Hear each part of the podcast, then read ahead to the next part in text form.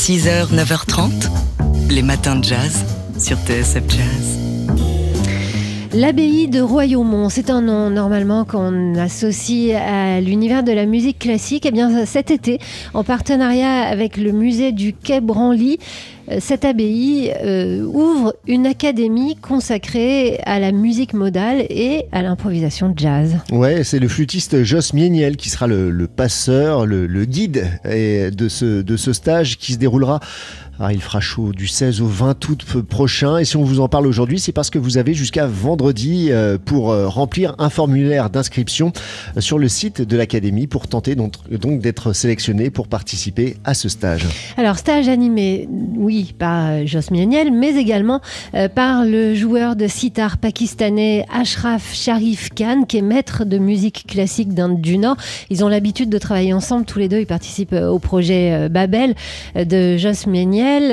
Et euh, l'idée, eh bien, c'est de fusionner à la fois euh, un parcours traditionnel de musicien de jazz, par exemple, Jos Méniel, lui, vient de la tradition du bop, et les apports de la musique modale euh, par l'initiation à la musique indienne traditionnelle. On écoute Jos Méniel. J'ai envie de partager ma curiosité que j'ai depuis des années sur l'improvisation, sur l'ouverture à toutes les musiques tellement important. Euh, je trouve qu'aujourd'hui, avec en plus, on a un accès à, à tellement de choses par euh, par la voie d'internet que du coup, on peut vraiment se dégager un petit peu une personnalité très singulière au milieu de tout ça.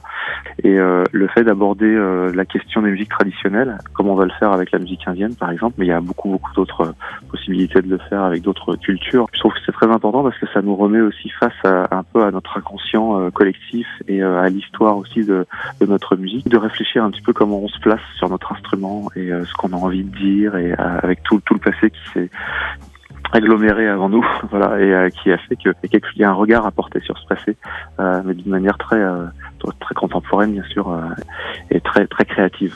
Voilà, une académie donc, une semaine de cours ouverte à une dizaine de personnes, semi-professionnelles ou professionnelles.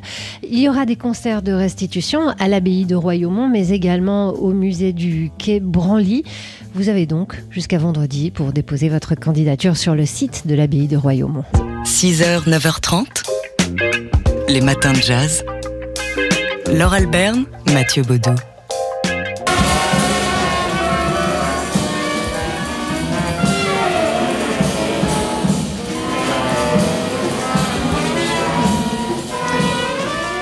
Vous êtes bien sur TSF Jazz. Alors, on va pas abuser des bonnes choses euh, de, bon matin. Ce que vous entendez, c'est bah, du free jazz euh, enregistré en 1965 par le Jazz Composers Orchestra. Et je vais nous remettre notre tapis habituel dans les oreilles.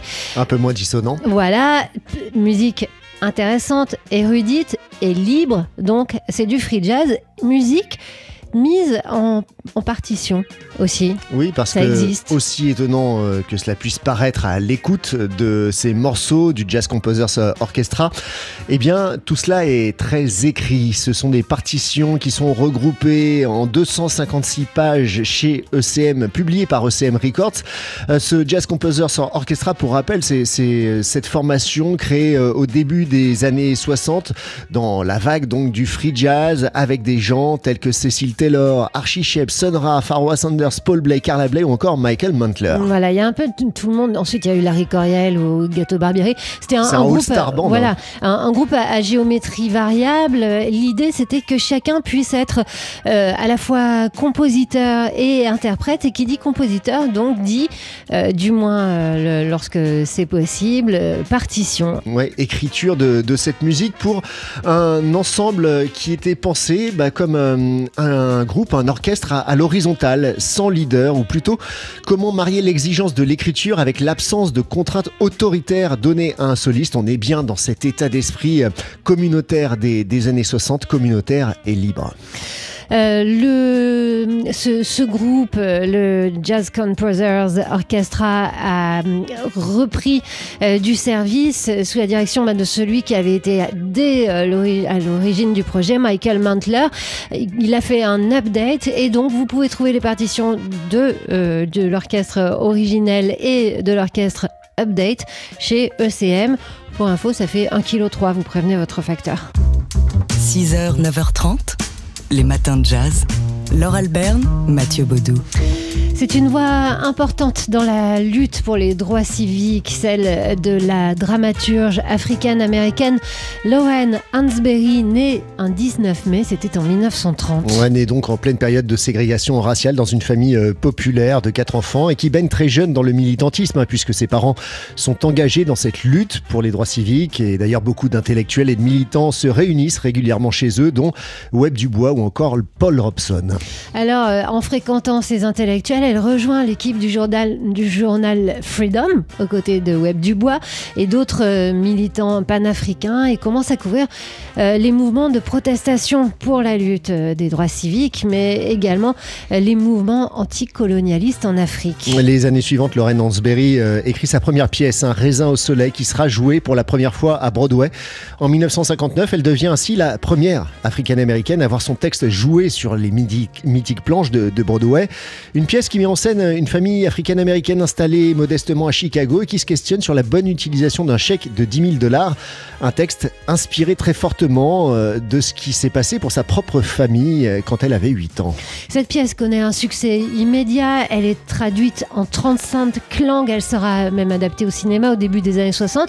Euh, Lauren Hansberry est morte en, en 1965. Elle n'avait que 35 ans à la suite d'une tumeur incurable.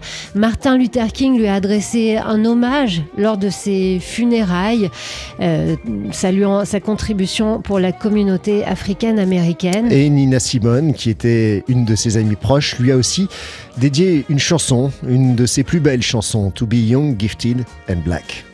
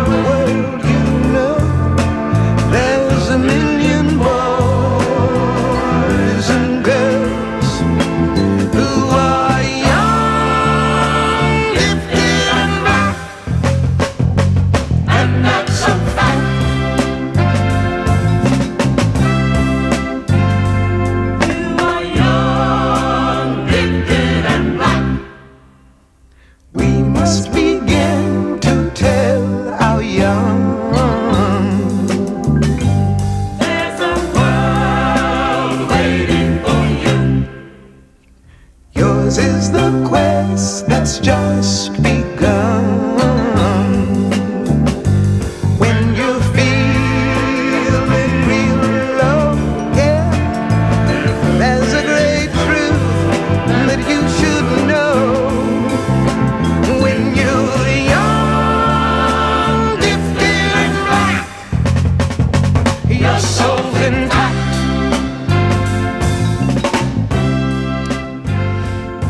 Be young, gifted and black, être jeune, doué et noir, euh, un morceau emblématique de Nina Simone sur des mots de Langston Hughes et qui reprend le titre d'un livre de Lorraine Hansberry, la dramaturge africaine-américaine qui est née donc un 19 mai en 1930. 6h, 9h30, les matins de jazz.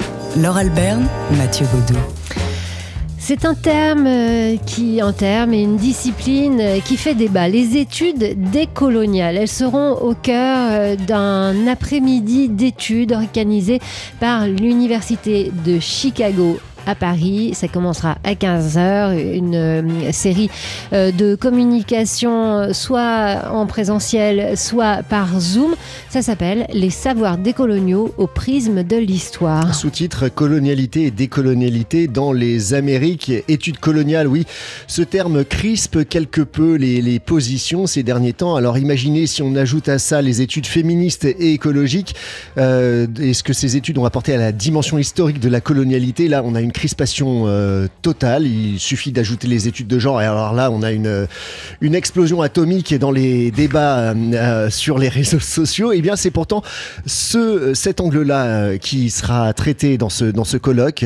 voilà à quel point les, les, études féministes et écologiques ont apporté à la dimension historique de la colonialité. Oui, c'est qui révèle que l'hégémonie de l'histoire reste le principal moteur de la colonialité euh, produite par l'idéologie dominante. Euh, elle, produit un discours qui légitime l'ordre social inégalitaire tout en invisibilisant euh, l'action des dits subalternes. Enfin bref. L'idée, euh, c'est toujours euh, à peu près la même, c'est de dire que ce sont les mêmes mécanismes qui sont derrière bah, la colonisation et les études coloniales et bah, les, le patriarcat ou encore le, le, capitalisme qui, qui a une influence néfaste sur l'environnement. C'est ces, mouvements de, de prédation et de domination qui ensuite sont retranscrits dans l'histoire et dans les comportements. Voilà, donc soit bah, vous vous contentez de l'explication de texte de Mathieu Baudou, soit vous vous inscrivez, parce qu'il faut s'inscrire hein, euh, auprès de l'Université de Chicago à Paris pour cette journée d'études qui aura lieu cet après-midi de 15h à 18h30, les savoirs des coloniaux au prisme de l'histoire. Les matins de jazz.